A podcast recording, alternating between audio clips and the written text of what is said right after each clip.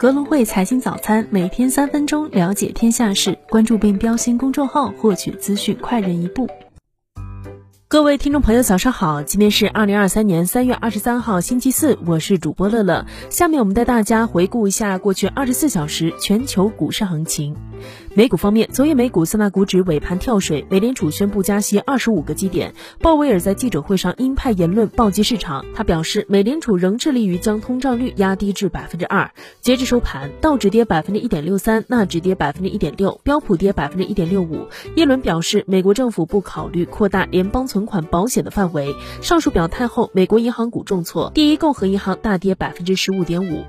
中概股多数收跌，纳斯达克中国金融指数跌百分之一点七四，拼多多和贝壳跌超百分之四，满帮跌超百分之三，百度跌百分之二点零四。李彦宏回应如何看待 AI 代替人类工作？十年以后，全世界有百分之五十的工作会是提示词工程，不会写提示词的人会被淘汰。百胜中国逆势涨逾百分之二。大型科技股多数下跌，特斯拉跌超百分之三，谷歌、亚马逊、Meta 均跌逾百分之一。据美银调查，亚马逊、塔吉特家居市场份额大增，三 B 家居份额下滑。发布 ChatGPT 专用 GPU 的英伟达逆势收涨百分之一，市值超过伯克希尔哈撒韦公司，升至美股第五。A 股方面，三大指数集体上涨，沪指涨百分之零点三一，报三千二百六十五点；深成指涨百分之零点六一，创业板指涨百分之零点二零。盘面上，全球十七家运营商发布六 G 白皮书，通讯设备、五 G 概念、云服务板块全线爆发走强。此前表现强劲的军工股回落，交易软件一天两崩，东方财富盘中一度跌超百分之七，受黄金走跌影响，贵金属板块全市领跌。港股方面，恒指涨百分之一点七三，上扬超三百三十点；恒生科技指数涨百分之一点一一，重回四千点上方。盘面上，权重科技股普遍上涨，阿里巴巴涨约百分之三，腾讯、美团皆有涨幅。高盛称，香港银行资本充足，香港银行股全线拉升上涨。渣打集团、汇丰控股走强明显，影视娱乐股表现最差，生物科技股、半导体股表现萎靡。上海复旦季后重挫逾百分之九。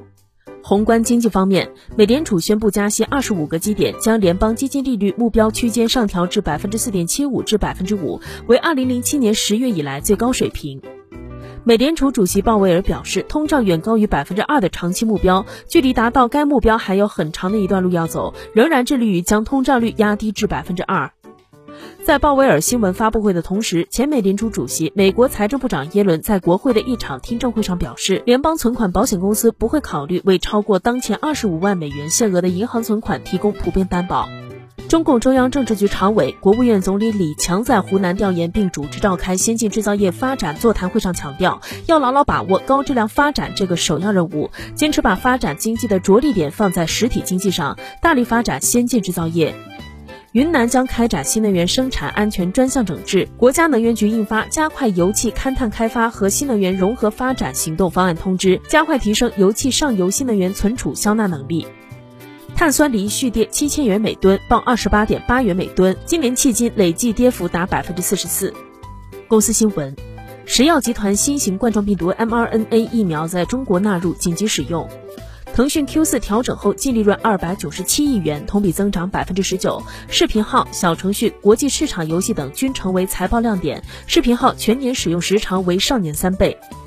中国电信二零二二年实现营业收入四千七百四十九点六七亿元，同比增长百分之九点四。其中，天翼云收入达到五百七十九亿元，连续两年增长超过百分之一百。